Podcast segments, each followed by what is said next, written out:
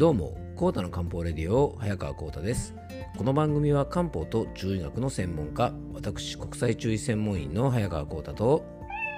はいアシスタントの猫林さんと2人でお届けいたします。猫林さん今日もよろしくお願いします。はいよろしくお願いいたします。今日はですね他人からの言葉に影響を受けやすい人とはというテーマでお届けしたいと思います。えー、さて猫林さんですね。この番組でもですね一回話したことがあったかな。あの猫の鳴き声をですね日本語に翻訳してくれるアプリがあるなんて話をしたの覚えてますかね？うん、確かねこの番組でね一回ちょっとそんな話をしたかもしれないんですが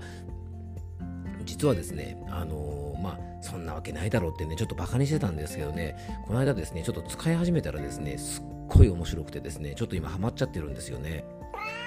うん、あの本当ねバカにしてごめんなさいって感じなんですがあのなかなかこれねやりだしたら面白くてですねあの猫とか、まあ、犬とね生活をしている方は大体わかると思うんですが鳴き声でね大体あのね猫とか犬とかが何を求めてるかっていうのは、まあ、だんだんこう分かってきますよね。なんかねお腹空いてんのかなとかなんか嫌なのかなとか遊びたいのかななんていうのはねなんとなくこう分かる気がしてくるんですがこれねアプリでねどんな翻訳が出るかっていうのがですねこれなかなか面白くてですねあのうちのねにゃんこが泣き出すとですねこれ結構ついつい使っちゃうんですよね。うんでね、ちなみにね、あのー、最近ちょっと鳴き声を翻訳したやつをですねちょっと見てみるとですねこれ朝の8時ぐらいですねあのちょっと数日前の 8, が8時ぐらいに、えー、うちの猫がですねニャーニャーニャーニャー泣いてるんでね猫林さんちょっと見てみたらですねなんて、えー、翻訳されたかというとですね笑っちゃうようなあれなんですが愛する人聞こえてるとかですねねえねえとかね遊んでとかですねかまってとか私のこと考えてとかですね聞いてとかですねこういう翻訳が出てくるんですよね。ねこれもめっちゃ面白いですよね。うちのにゃんこがね、どんだけかまってちゃんなんだって感じでね、だから、こう見てるとですね、泣く時っていうのはですね、大体こうなんかかまってほしい時というか、遊んでほしい時なんでね、大体あの僕の足元とかに来てですね、こうなんかニャーとかミャーとか泣くんですけど、やっぱこううちの猫はどうやらね、あの泣く時は甘えてる時が多いのかなっていう傾向なんかをね、あのちょっと分かってですね、まあ、これなかなか面白いなと思いますので、えー、興味がある方はですね、是非よかったら遊んでみてください。えー、それではコートの漢方レディオ、今日もよろしくお願いいたします。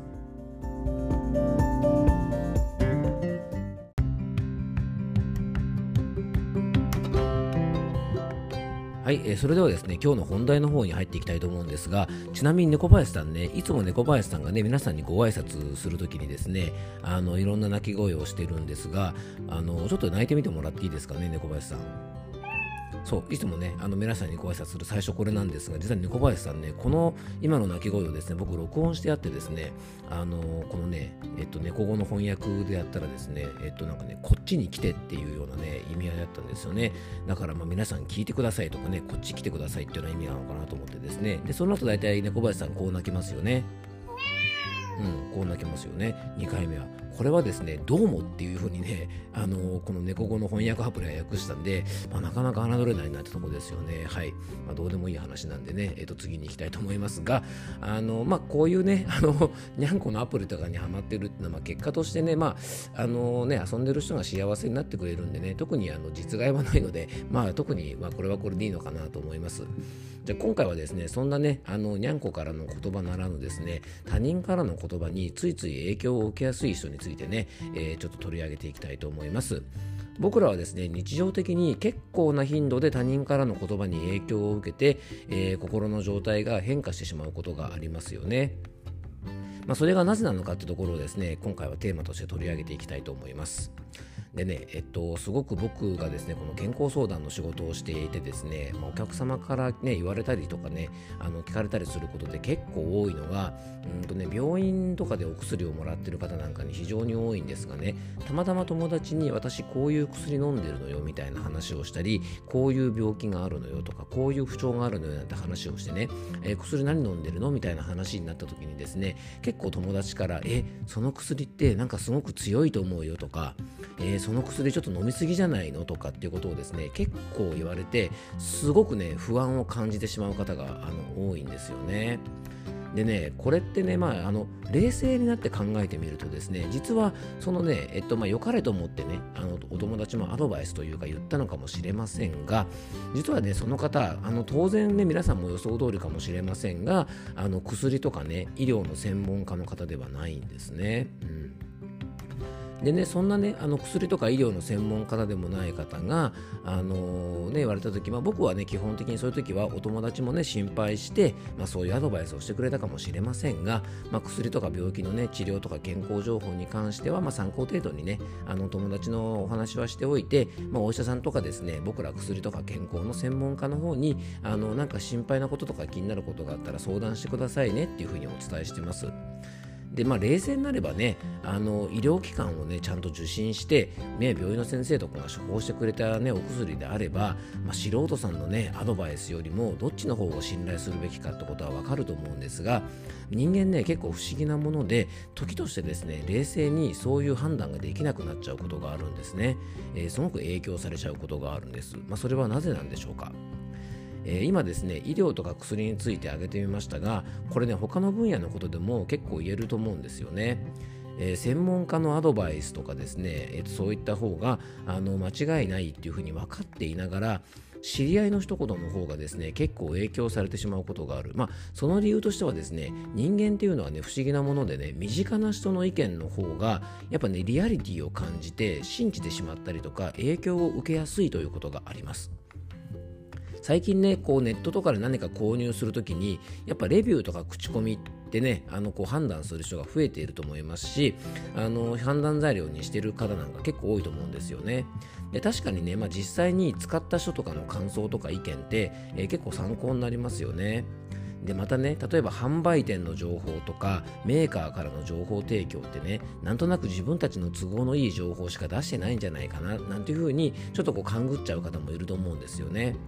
まあ、中にはね、えっと、本来ねこう伝えなきゃいけないような情報をあの隠しているようなね、まあ、悪い業者さんとかもいるかと思いますが、まあ、基本的にはですねやっぱりこれ継続的にねあの会社とかお店なりの利益を上げていくんであれば大事なお客様からのねあのね信頼を得るためですから、まあ、喜んでもらうためにはね最良の情報を提供してやっぱ必要なことはねちゃんと情報提供をしてもらった方が結果としては得するはずなんですよね。うんましてやでそれがね健康情報であったりとか、まあ、薬のことであったりとかね、まあ、お医者さんとか僕ら薬の専門家が、まあ、都合のいいことばっかり言うってことはね自分たちのためにもお客様のためにもならないので、えー、その辺はねあの安心してもらっていいんじゃないかなと思います、まあ、例外はもちろんあるかもしれませんがね。でそのね例えばさっきの薬の例え話じゃないですがあのお友達が言っているというですねその薬強いかもしれないよとかそんなに薬飲んで大丈夫なのとかですねそういった意見とか考え方っていうのはちょっと週刊誌とかねそういった記事を見たりとか誰かからまた聞きのような情報であったりしてね、まあ、個人としての感覚的なものだけかもしれませんよね。これがね食べ物の美味しいとかまずいとか、まあ、その程度のねあの情報とかねあとまあ他人の噂話とかですね、まあ、そういったね、まあ、健康的な被害が出るものじゃなかったりとか実害がないような話だったらね、まあ、それはそれで影響を受けてもいいと思うんですが特にですね薬とか健康に関する情報というのにはあの注意してほしいなと思います。えー、自分と近い立場の人の意見の方がね親近感を抱きやすい、まあ、信用しちゃうってことをお伝えしたんですが実はね、えっと、それだけではないんですね。実はですね他人からの言葉に影響を受けやすいというのはですね漢方では体が弱っているサインというふうに考えるんですね。で漢方ではね心と体の状態がつながってるという話はいつもさせてもらってるんですが特にですね心身が疲労して弱ってる時というのはですね気持ちを強く持つことができずちょっとした刺激でもですね不安を感じやすくなったりとか何かに頼ろうとしたりとか誰かに自分ではなかなかね決断ができなくて誰かに決断を委ねてしまったりとか、まあ、そういうですね精神的な状況になることがあるんですよね。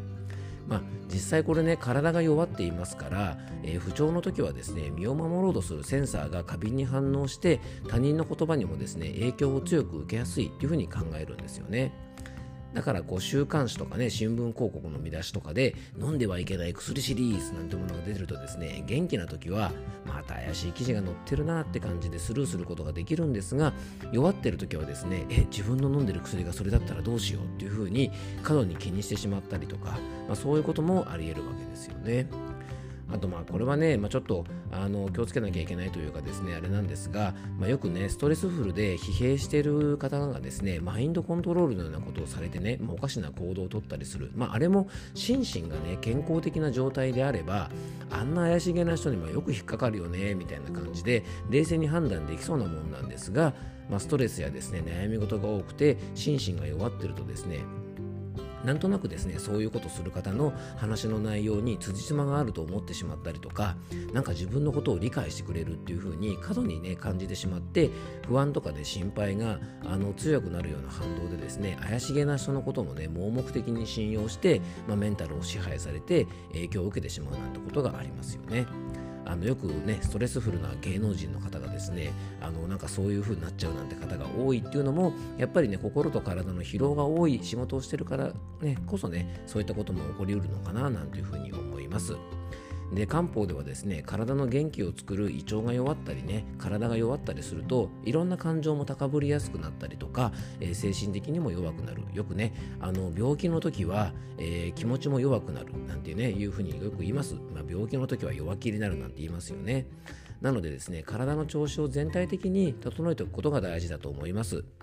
で他人にね影響を垂れすぎないためにはですねやっぱりね自分の体調をしっかり作っておくことが大事。で、ね、他人から影響を受けるっていうことは当然プラスのこともたくさんあります、まあ、僕もね人生の中でたくさんの方からいろんな影響を受けて自分を変わるきっかけになるなることもたくさんあったんですがでもね他人に必要以上に影響されてしまう、まあ、これで例えばねいらぬストレスを作ってしまうなんてこともですね結構ありますし人間関係が乱れちゃうなんてこともありますからあの注意したい。ですよね。でね誰かに何か言われたらちょっとですね考えてみて、まあ、この問題に対してこの人は専門なのか、ね、アドバイスをしてくれてるけども自分が悩んでいることで何か結果を出したことがある人なのかってことをですね考えてみたらいいんじゃないかなと思います。まあ、これねあの結果を出す出さないっていうのは例えばねビジネスのアドバイスをビジネスで結果を出していないね何者でもない人からされてもですね信憑性も説得力もないですよね。まあ、それと同じでねやっぱ健康のアドバイスなんかは健康に関するね専門的知識を持ってない方とかあの多くの方をね健康にする、まあ、不調を改善するなどのね結果を出してない人から言われてもなかなか説得力がないのと同じなのでね、まあ、ちょっと冷静になってですねどんな人からのアドバイスなのかっていうことを考えておくと、まあ、そういうですね他人からの、えー、言葉にですね、えー、必要以上に影響されることもないのかなと思いますので、えー、よかったら参考にしてください。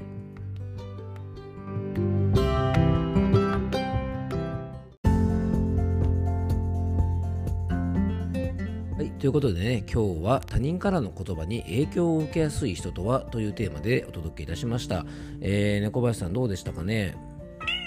うんまあ、僕もね本当にその通りだと思います。やっぱりねあの人間って弱いものでねやっぱ心と体が疲れてる時っていうのはあのいろんなことに対してね敏感になってしまうと思いますのでねあのもしそういうね状態になったらちょっと心とね体の弱りのサインじゃないかなってことであのいろいろね気をつけながらあの心と体のメンテナンスをしっかりしていただけたらなと思います。本当ねあの疲れを取ることが一番大事ですからねあんまり無理しないように気をつけてください、えー、最後に僕の方からご案内です。えーと、この番組ではですね皆様からのメッセージやご質問番組テーマへのリクエストなんかをお待ちしております、えー、番組詳細の方にですね専用フォームのリンクを貼り付けておきますので、えー、皆さんからのメッセージをお待ちしております。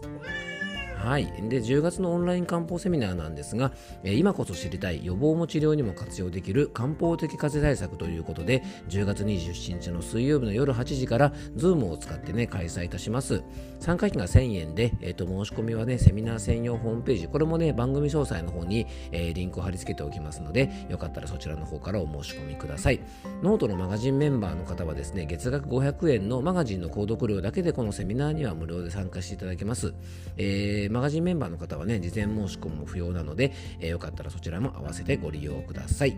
えー、今日も聞いていただきありがとうございます。どうぞ素敵な一日をお過ごしください。漢方専科サーター薬房の早川幸太でした。では、また明日。